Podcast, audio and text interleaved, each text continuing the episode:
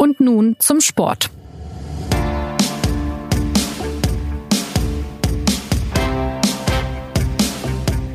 Hallo und herzlich willkommen. Mein Name ist Jonas Beckenkamp. Ich arbeite in der Sportredaktion der Süddeutschen Zeitung. Ja, eigentlich hieß dieser Podcast mal Steilvorlage. Während der Fußball-WM haben wir ihn begonnen. Jetzt hat er einen anderen Namen. Er heißt Und nun zum Sport.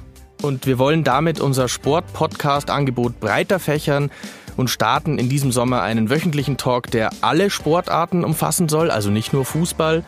SZ-Redakteure berichten in den nächsten Monaten immer montags aus den Bereichen, über die sie in der SZ schreiben. Bei Fußball, Tennis, US-Sport, aber auch bei sportpolitischen Themen wollen wir in die Tiefe gehen und ein bisschen über den Tellerrand gucken. Heute geht's aber zunächst mal, der Anlass ist natürlich klar, der Bundesliga-Start. Es geht um Fußball. Wir wollen reden über den Auftakt des FC Bayern und über die Debatten um den Videobeweis und wir wollen reden über die Bundesliga als solche. Ist sie eigentlich noch spannend genug? Wird's langweilig? Und darüber möchte ich reden mit den Kollegen Benedikt Warmbrunn. Er berichtet für die SZ hauptsächlich über den FC Bayern. Hallo Benedikt. Hallo Jonas. Und Martin Schneider ist wieder zurück. Er war für uns ja in, bei der WM in Russland. Jetzt ist er da. Er ist frisch aus dem Urlaub in der Toskana wieder da. Hi Martin. Hallo. Zunächst mal starten wir mit dem FC Bayern. 3 zu 1 gegen Hoffenheim. Es war dann doch ganz schön zäh phasenweise. Benedikt, die Frage an dich. Ähm, welche Eindrücke hast du denn gesammelt aus diesem Spiel? Wenn man jetzt mal sagt, wie gut ist der FC Bayern denn im Moment schon?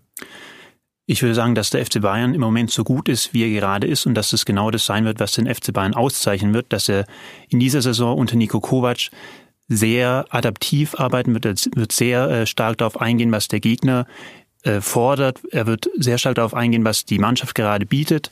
Da denke ich, äh, haben wir einen Pragmatiker beim FC Bayern, wie es äh, ihn schon lange hier nicht mehr gab. Du hast ein bisschen die Augenbrauen hochgezogen, als ich meinte zäh. Fandst du es gar nicht so zäh gegen Hoffenheim? Es war sogar sehr zäh. Also ich denke, dass ähm, das war zwei Mannschaften, die beide nicht so richtig durchstarten wollten oder nicht richtig durchstarten konnten. Teilweise auch Hoffenheim hat sehr ruppig gespielt, sehr rustikal, sind sehr stark draufgegangen, haben dadurch vor allem in der zweiten Halbzeit den Spielfluss komplett unterbrochen bei Bayern. Und es ist aber auch eine Spielweise, die wir häufiger sehen werden. Das hat ja Nico Kovac selbst vorgemacht im Pokalfinale. Wenn man bei Bayern hart drauf geht, scheint es momentan zu wirken, dass dann da das Spiel sofort zerstört wird. Wir haben jetzt ja äh, einige Wochen schon Nico Kovac als Trainer auch beobachtet, auch in der Süddeutschen natürlich viel über ihn berichtet. Ähm, du bist ihm, glaube ich, auch schon begegnet bei einem großen Interview äh, vor vergangener Woche. Welchen Eindruck macht er denn auf dich so als Typ? Äh, was glaubst du, macht er anders als seine Vorgänger? Ich muss in dem Fall mal kurz weiter ausholen, nämlich als der Nico verpflichtet, Nico Kovac verpflichtet wurde im ähm, Frühjahr, da war ich ein bisschen enttäuscht, weil ich hatte mir eine große Lösung als Trainer erhofft. Ich hatte irgendwie gedacht, Mensch, einer wie der Tuchel, der wäre doch stark, der sehr viel modernes Denken, sehr viel taktisches Denken in den FC Bayern reinbringt. So ein bisschen eben so eine Neuauflage der Guardiola-Jahre. Aber jetzt nach sieben Wochen Nico Kovac in München muss ich sagen, dass ich sehr positiv überrascht bin, von dem wie er arbeitet. Er ist nicht so taktikfern, ähm, wie ich es gedacht habe. Und er ist einfach einer, der die Mannschaft gut führen kann, der sehr hart arbeiten lässt und damit irgendwie mit dem, was der FC Bayern ihm momentan bietet an Spielern, glaube ich, recht weit kommen kann.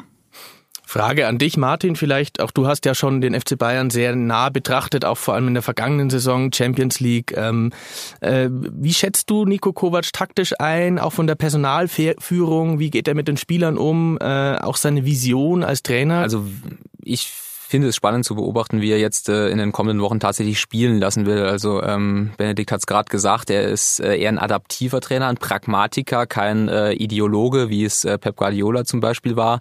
Ich glaube aber, also er hat angekündigt, dass er halt flexibler spielen will mit dem FC Bayern, auch mal auf äh, die Grundtugend des Fußballs zurückgreifen will, ein Standardtor, äh, mal einen Ball langschlagen, wenn äh, äh, wenn es notwendig ist. Äh, ich glaube aber, ähm, dass es auch schon einen Grund gab, warum die ähm, vorherigen Trainer, ähm, vor allem Pep Guardiola, eben diesen Ballbesitz Fußball beim FC Bayern forciert haben, eben weil man beim FC Bayern immer in dieser natürlichen Favoritenhaltung ist, ähm, kann man jetzt zum Beispiel radikal gesprochen nicht zum FC Bayern kommen und sagen, wir spielen jetzt Konterfußball, weil das erlaubt der Gegner schlicht und ergreifend nicht. Jetzt hat Hoffenheim den, den rustikalen Ansatz gewählt, man kann aber auch den, den sogenannten Bus parken gegen Bayern. Und wenn du dann halt äh, fünf, äh, Fünfer- und Viererkette da stehst, dann kannst du als FC Bayern nicht kontern, selbst wenn du es als Trainer fünfmal vor dem Spiel sagst. Und da muss Nico Kovac Lösungen finden. Ähm, ich teile aber den Eindruck, dass ich, was er bisher macht, ähm, finde ich das nicht, nicht so falsch. Also es ist auf jeden Fall mal ein anderer Ansatz ähm, als vorher. Und ähm, ja, Klassiker, wird sehen, was dabei rauskommt. Uns hat im Interview auch erzählt, dass er vom Ballbesitz Fußball kommt. Er hat äh, bei Tuchel zugeschaut, er hat bei Guardiola zugeschaut.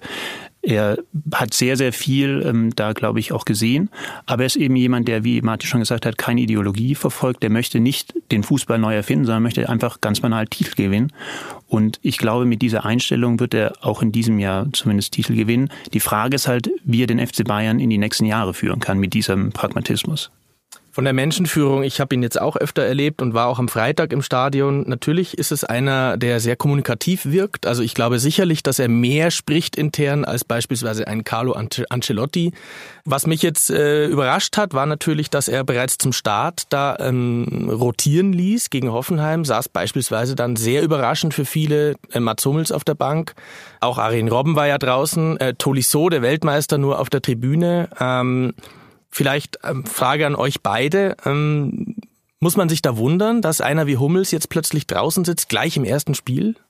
Ich glaube, weil du den Ancelotti angesprochen hast, ich glaube, der Unterschied zwischen Ancelotti und Kovac ist der, dass der Ancelotti das geboten hat, was jetzt alle vom Kovac sehen wollen. Nämlich alle haben über Ancelotti gesagt, der spielt pragmatisch, der redet mit den Leuten, aber er hat halt nicht mit den Leuten geredet. Und deswegen glaube ich, dass der Kovac es sehr wohl schaffen kann, dass er auch mal einen Hummels draußen lässt. Und ich glaube, dass diese Entscheidung schon auch seine, seinen Ansatz gezeigt hat, dass er eben sehr darauf achtet, wie der Gegner spielen wird. Er hat von Hoffenheim, glaube ich, erwartet, dass sie so auftreten werden, wie sie gespielt haben, so wie er eben auch mit Frankfurt im Pokalfinale gespielt hat. Und da war die Abwehr Hummels-Süle eine, die bei Kontern anfällig war. Und ich glaube, dass er sich da in dem Fall für den schnelleren der beiden entschieden hat. Und das war der Süle. Und der hat dann halt mit Boateng gespielt.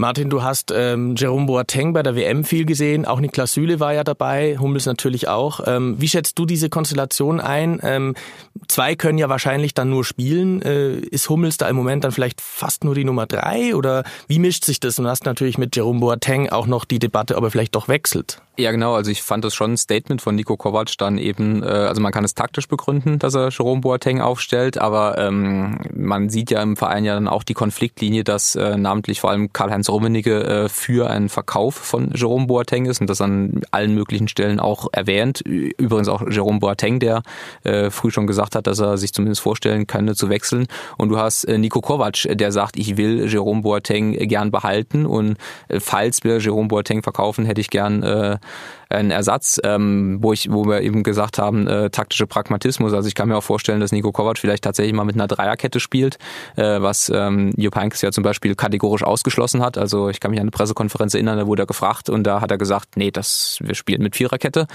Ähm, aber das kann ja auch ein Mittel sein. Dreierkette taktisch äh, gesprochen ist ja ein Mittel gegen hohes Pressing, wo man den Bayern ja auch beikommen könnte. Und ähm, dann hast du natürlich mit äh, mit Boateng, Hummels und Süle, wie ich finde, drei wirklich herausragende Innenverteidiger. Süle, der sich in der letzten Saison unfassbar entwickelt hat, äh, was ich ihm so auch nicht zugetraut hätte. Das hat mich überrascht. Ähm, aber auf die Frage, ob Mats Hummels jetzt dauerhaft draußen ist, das kann ich mir nicht vorstellen. Dafür, also er hat Geschwindigkeitsdefizite, ja, aber dafür ist er dann doch auch zu Nico gut. Kovac hatte ja auch einen sehr interessanten Ansatz gewählt in der Pressekonferenz danach. Er hat gesagt, Hummels hätte schon zwei Pflichtspiele über 90 Minuten gemacht und deswegen, das, damit es alle jeweils zwei Pflichtspiele über 90 Minuten hatten, hat der Boateng und Süle eingesetzt und das zeigt schon, dass das irgendwie ein Fuchs ist. Also der wird natürlich so das nicht dem Hummels gesagt haben, aber er wird über die, diese Begründung immer wieder allen Einsatzzeiten geben. Die Frage wird halt sein, ob in einem Statement-Spiel wie jetzt im Auftakt immer Süle und Boateng spielen werden. Ja, ich kann da auch noch sagen dazu bei, bei Niklas Süle tatsächlich, das sieht man auch, wenn man im Stadion sieht, besser. Der ist ja tatsächlich viel flinker unterwegs, als man vermuten könnte bei seiner Körpergröße von irgendwie 1,96, ne? Ja, ja, der ist, äh, der ist auch technisch ziemlich gut. Also man hat bei Niklas Süle immer so dieses, diesen, diesen Schrank als Bild, äh, äh, wo man, wenn man ihn das erste Mal sieht, denkt, das ist irgendwie ein technisch limitierter Verteidiger. Es ist aber überhaupt nicht so. Also ähm, vor allem Champions League Halbfinale gegen Real Madrid hat er ein überragendes Spiel gemacht. Und ähm, also das ist auch wieder so, so äh, der Pragmatismus. Man hat drei super Innenverteidiger, man hat Javi Martinez noch als, als Backup, den man da hinstellen könnte im Notfall. Und wenn man drei super Innenverteidiger hat, warum die dann nicht alle nutzen? Jetzt gab es ja aber auch in der Offensive äh, Akzente, sage ich mal, vor allem in der ersten Halbzeit gegen Hoffenheim. Bene, vielleicht an dich die Frage. Äh, wir haben Kingsley Coman gesehen, wir haben gesehen, wie er auf der rechten Seite da entlang gewirbelt ist und eigentlich in jedem Sprint vorbeigekommen ist, auch an seinem Gegner. Diese Qualität im Dribbling. Es war dann leider vorbei, kurz vor der Halbzeit. Äh, schwere Verletzung, Syndesmose-Bandriss, mehrere Wochen Pause. Aus deiner Sicht, wie schwer wiegt dieser Ausfall? Ich glaube, dass er schon schwer wiegt, weil das meiner Meinung nach der beste Spieler auf den Flügel ist, den FC Bayern momentan hat. Aber es kam Arjen Robben rein. Arjen Robben hat ein Tor geschossen. Also sie können es kurzfristig auf jeden Fall auffangen. Das große Problem könnte halt entstehen, wenn Franck Ribery oder Arjen Robben, die beide durchaus verletzungsanfällig waren in ihrer bisherigen Karriere, sich auch verletzen, weil dann hast du auf einmal nur noch einen der beiden plus ähm, Serge Gnabry und dann ist es halt sehr eng. Da musst du überlegen, ob du den Müller nach rechts rausschiebst da spielt er nicht so gerne. Ob du Goretzka nach rechts rausschiebst, das ist auch nicht seine Idealposition. Also dann kommst du halt in Probleme. Und deswegen, also Coman schwer zu ersetzen. Du hast es angesprochen, äh, der Kader des FC Bayern. Es sind ja immer noch sehr, sehr viele gute Spieler drin. Wenn du Gnabry ansprichst, der jetzt noch gar nicht dabei war, auch Goretzka hat nur kurz gespielt. Äh, Transfermäßig hat sich der FC Bayern bisher ein bisschen zurückgehalten. Es kamen Gnabry und Goretzka, die beide auch jetzt keine Ablöse gekostet haben. Ähm, glaubt ihr, dass es richtig ist, dass der FC Bayern sich erstmal so zurückhält? Und gibt es dafür eine Erklärung? Bene, ich glaube, du hast da auch schon drüber für die SZ äh, geschrieben. Was sind denn da so die Hintergründe? Warum gibt es jetzt keinen großen Transferaufschlag? Also ich glaube, es gibt zwei Sicht, also zwei Punkte. Zum einen brauchen Sie momentan, glaube ich, also jetzt mal der Fall vor der Coman-Verletzung, brauchen Sie eigentlich keinen Spieler aktuell? Oder es gibt keinen, den Sie finanzieren können, der so gut wäre, dass er dann eben auch dieses Geld als Stammspieler sofort ähm, wieder ähm, einspielen würde.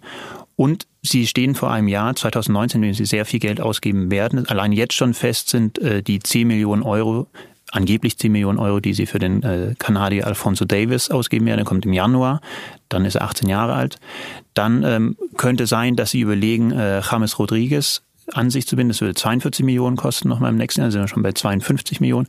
Und dann ist ja relativ, äh, ein relativ offenes Geheimnis, dass äh, Pavard vom VfB Stuttgart kommen wird für die Abwehr, der angeblich auch eine festgeschriebene Ablösesumme von 35 Millionen Euro hat. Und wenn dann auch Ribéry und oder Robben aufhören, musst du nochmal in etwa denselben Betrag, den für die drei anderen du schon ausgegeben hast, ausgeben, dann bist du bei 150 Millionen Euro. Also dann hast du da eine ähm, Investitionssumme, die einfach so hoch ist wie noch nie zuvor. Und es lohnt sich so gesehen aus Sicht des FC Bayern jetzt nicht, irgendjemanden zu verpflichten für viel Geld, der dann nächstes Jahr vielleicht ohnehin schon wieder durch einen noch teureren Spieler ersetzt werden müsste. Also wir halten fest, ähm, der FC Bayern wird auch auf kurz oder lang doch wieder Geld ausgeben. Der Kader ist immer noch sehr breit aufgestellt, auch wenn Spieler wie Boateng noch gehen könnten. Nico Kovac äh, ist eine neue Figur. Er macht vielleicht auch einiges anders. Er wird pragmatischer spielen lassen. Kommen wir mal zu dem, sagen wir mal, dem größten Debattenthema, das sich jetzt im ersten Spiel da ergeben hat der Videoschiedsrichter. Ähm, Im Stadion kann ich sagen, hat es sich sehr emotional angefühlt. Äh, die Leute haben sich da schon sehr drüber aufgeregt, was teilweise da passiert ist. Die Hoffenheimer haben sich aufgeregt, dass der Elfmeter von Ribéry gegen sie gepfiffen wurde, wo es dann aber keine Videoschiedsrichterentscheidung gab. Ähm, was ist denn jetzt insgesamt in Sachen Videoschiedsrichter am ersten Tag schiefgelaufen aus eurer Sicht? Auch in Schalke hm, gab es ja Debatten. Martin, vielleicht Frage an dich. Ähm, kannst du uns nochmal aufdröseln, die beiden Fälle, also Bayern, Hoffenheim und Schalke? Was war konkret jetzt da Zündstoff. Also die Fälle waren ja die, dass bei dem Elfmeter für den FC Bayern der Videoschiedsrichter nicht eingegriffen äh, hat, obwohl ähm, Franck Ribéry ähm, zumindest äh, fragwürdig zu Fall gekommen ist und sowohl Nico Kovac als auch Hasan Salihamidzic gesagt haben, sie hätten den Elfmeter nicht gegeben. Der Videoschiedsrichter dann aber eingegriffen hat, als Arjen Robben äh, zu früh in 16er gelaufen ist und das Tor erzielt hat, das dann äh, zu einer Wiederholung des Elfmeters geführt hat, dass der Videoschiedsrichter dann beim Handspiel von Thomas Müller wieder äh, eingegriffen hat und das Tor für den FC Bayern aberkannt hat. Ähm, Stadionwechsel nach äh, haben sie auf Schalke Wolfsburg oder in Wolfsburg, ja. in Wolfsburg haben sie gespielt, äh, wo der äh, Videoschiedsrichter zwei Karten korrigiert hat. Einmal das Einsteigen von Nastasic, der mit äh, gestrecktem Bein reingeht, wo der Schiedsrichter erst gelb zeigt, dann der Videoschiedsrichter eingreift und rot zeigt und dann beim äh, Kopfstoß des Spielers Vogt Weghorst spricht man ihn vermutlich der aus. Der Kollege Christopher Geratz wüsste jetzt, wie man ihn ausspricht. Äh, genau. Ähm, äh, der Wolfsburger Spieler, der dann äh, einen Kopfstoß macht, äh, dann zunächst vom Feld verwiesen wurde und dann nach äh, äh, Ansicht der Videoschiedsrichter der, der, der Bilder äh, wieder zurückgeholt wird und gelb gezeigt wird. Und ich glaube, dass ähm, das Hauptproblem äh, ist eben diese, dass es da schwer ist, eine einheitliche Linie zu erkennen. Ähm, wenn ich ein bisschen weiter ausholen darf, also ich war ja, ja wie du, wie du dafür gesagt, sind wir hier. Äh, wie du gerade gesagt hast, ich war ja war ja im Urlaub und ähm, habe dann gestern Abend und heute Morgen diesen Bundesligaspieltag so ein bisschen aufgearbeitet und als ich mir nur die Szenen angeguckt habe, konnte ich die die große Aufregung, äh, also der Kicker hat es heute auf der Titelseite, die Bildzeitung hat äh, wie immer äh, Videoschiedsrichter Chaos getitelt, konnte ich nicht so richtig nachvollziehen, weil ich eigentlich dachte, okay, also eine krasse Fehlentscheidung ist jetzt eigentlich nicht getroffen worden. Im Gegenteil, das sind alles Sachen, die man die man vertreten kann, sogar der der Elfmeter. Also ich bin der Meinung, dass es kein Elfmeter war, aber ähm, mit der Begründung, die der DFB dann auch geliefert hat, dass der, der äh, Spieler, wer war es von Hoffenheim, der äh, Nordfight, ja. der, der das Bein noch hochzieht, von mir aus. Ähm, ich glaube, das Problem ist eben diese einheitliche Linie äh, und weil man eben jetzt die WM als Vergleich hat und bei der WM war diese Eingriffsschwelle des äh, Videoschiedsrichters eben viel niedriger und wenn man jetzt diese Eingriffsschwelle bei der Bundesliga wieder höher macht, was dann man dann vor allem bei diesen äh, beiden Szenen in äh, Wolfsburg äh, sieht, dann regt sich da Widerstand, weil man eigentlich oder habe ich zumindest das Gefühl, äh, die Akzeptanz des Videoschiedsrichters wäre größer, wenn er wenn er sich mehr zurückhalten würde. Benedikt, wie war es denn für dich im Stadion, die Erfahrung? Jetzt auch zum ersten Mal gab es ja Anzeigen auf der Stadionleinwand. Die Leute haben dann auch hochgeguckt. Da stand dann sowas wie Videoüberprüfung. Kannst du es nochmal ein bisschen schildern, was du da wahrgenommen hast in dem Moment?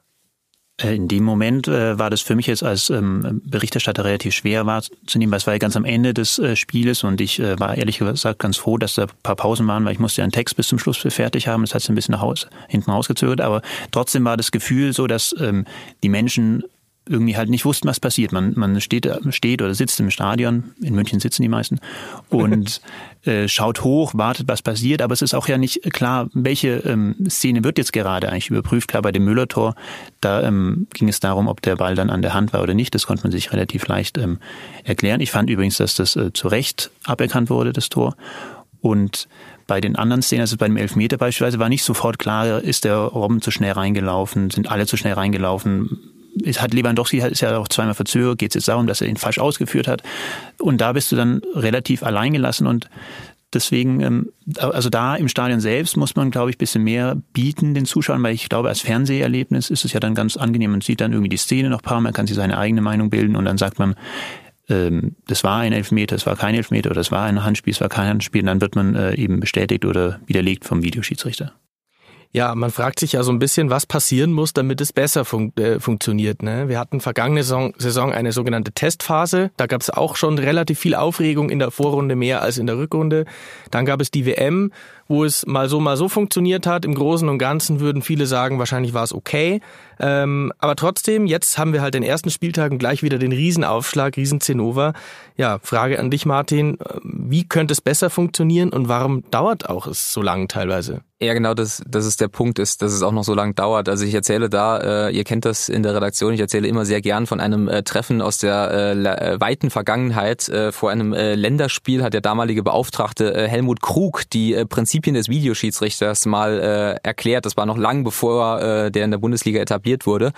Und da hat er unter anderem den Satz gesagt, dass die Überprüfung einer Szene der, des Videoschiedsrichters im mittlerweile berühmt gewordenen äh, Kölner Keller äh, maximal 60 Sekunden dauern sollte weil, so seine Argumentation, wenn eine Überprüfung länger als 60 Sekunden dauert, dann kann es keine klare Fehlentscheidung gewesen sein, weil dann sind die Schiedsrichter vor dem Bildschirm sich ja trotz Zeitlupe und trotz nochmaligem Angucken unsicher und dann erfolgt keine Intervention. Wenn wir jetzt am ersten Spieltag wieder aber Szenen haben, wo, wo die Überprüfung viel länger dauert, unter anderem aber auch natürlich, weil man den, den Schiedsrichtern auf dem Feld dann wieder zum, zum Bildschirm holt, ähm, dann konterkariert das halt ein bisschen die, die eigenen Vorgaben. Und ich würde sehr stark dafür plädieren, diese, diese Linie bei der WM einzuhalten, wo die, die Schwelle einfach niedriger ist. Dann muss man aber halt einfach aushalten, dass es auch nicht klare Fehlentscheidungen, aber zumindest fragwürdige Entscheidungen des Schiedsrichters auf dem Feld weiter gibt.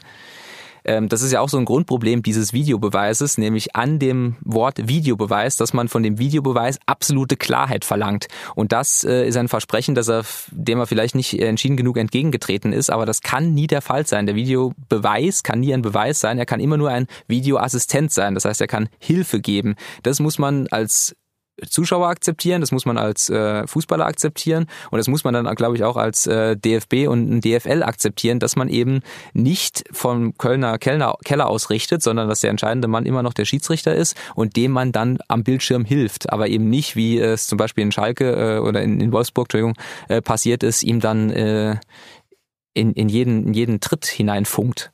Das Absurde ist ja tatsächlich, der äh, Videoassistent wurde eingeführt, um den Schiedsrichter zu stärken. Man hat das Gefühl, dass in manchen Spielen, wie jetzt eben bei diesem äh, inzwischen berühmten Wolfsburg-Schalke, der Schiedsrichter auf dem Platz irgendwie nur noch der Assistent oder das ausführende Organ der Kölner Beobachter ist. Und das darf natürlich nicht passieren. Also die Hoheit muss eigentlich bei diesem Schiedsrichter liegen, der auf dem Platz ist. Und so wie es in München zum Beispiel gemacht wurde, fand ich war es ja richtig. Es wurde in der einen Szene, die streitbar war, dem Elfmeter, eben nicht eingegriffen, weil die Tatsachenentscheidung des Schiedsrichters akzeptiert wurde.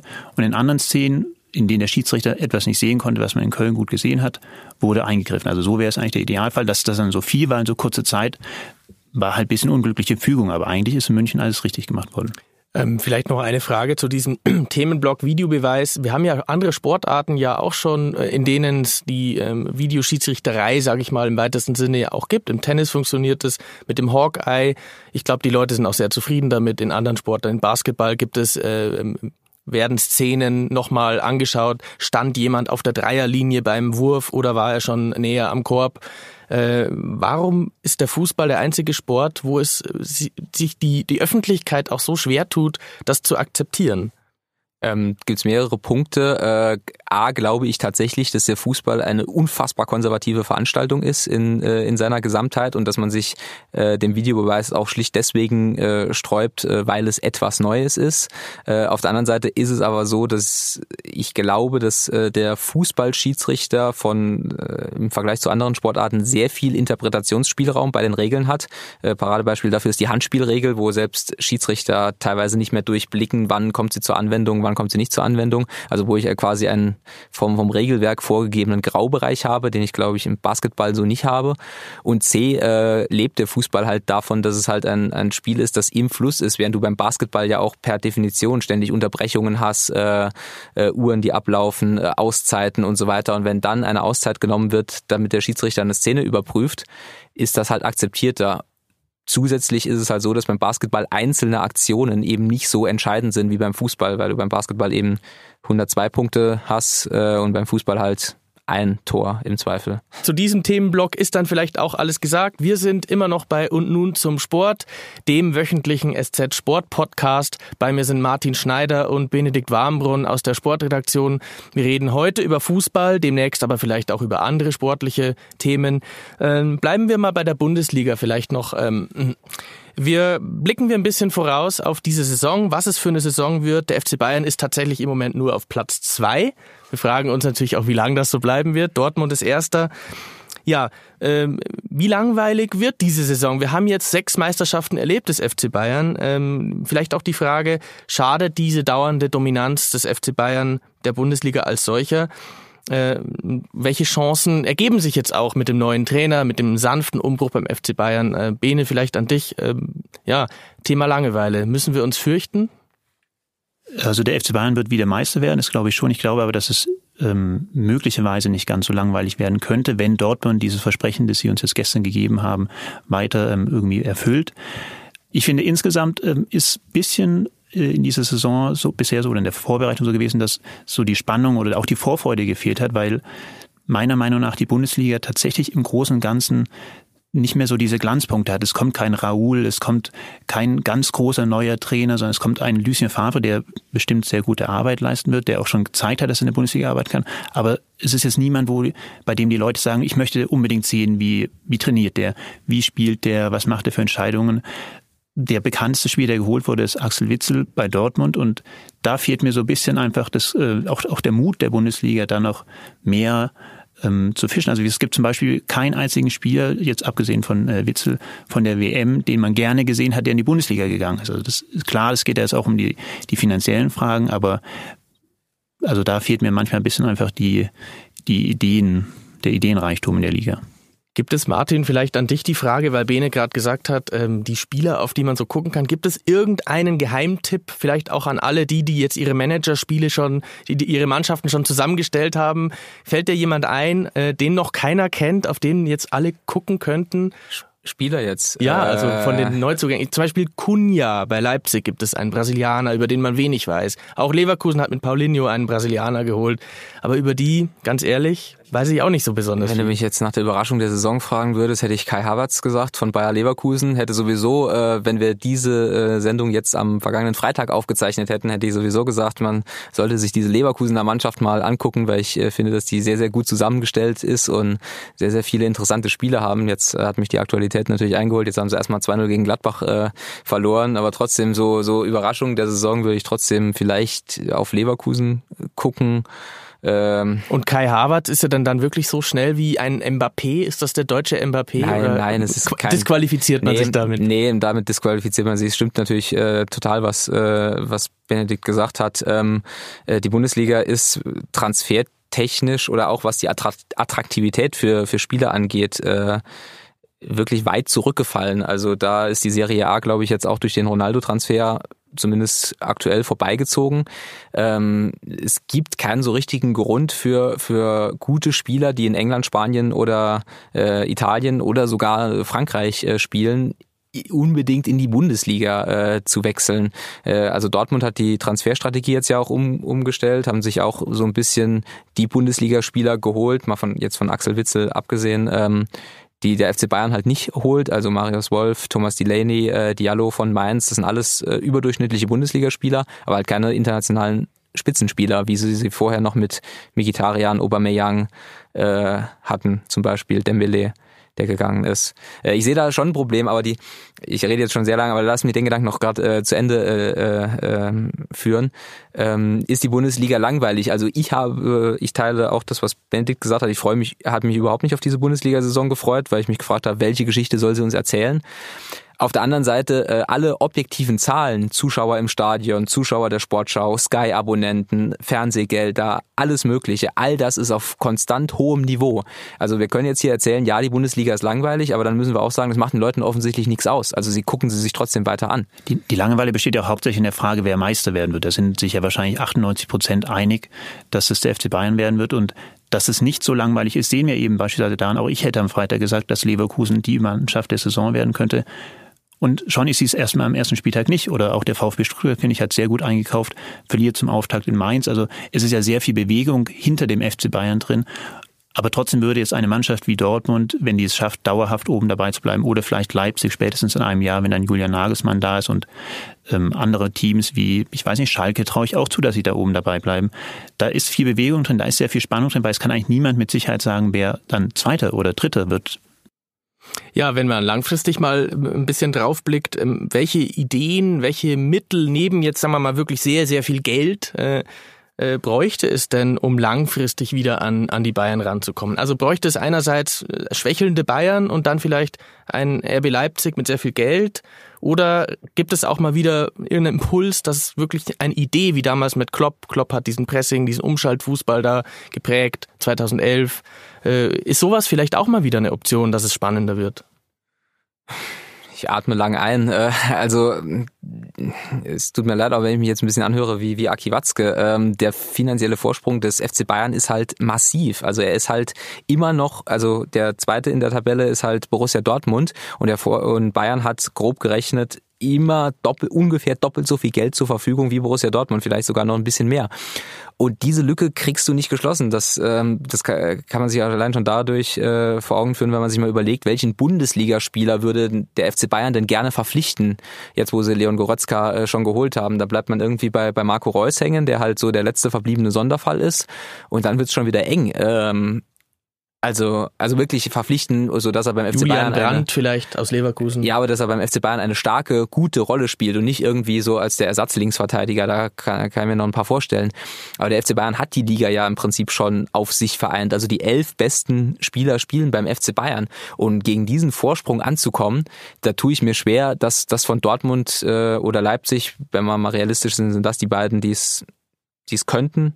Ähm, tue ich mir schwer, das von denen zu verlangen, ehrlich gesagt. Es ist ja auch interessant, dass Leipzig mit eben diesem riesigen Getränkelieferanten im Hintergrund abschreckt von einer Verpflichtung von Sebastian Rudi, die bei einer Ablösesumme von geschätzt 16 bis 20 Millionen Euro liegen würde, plus Gehalt, ist es dann ein Transfervolumen von vielleicht, wenn es hochkommt, 35 Millionen Euro.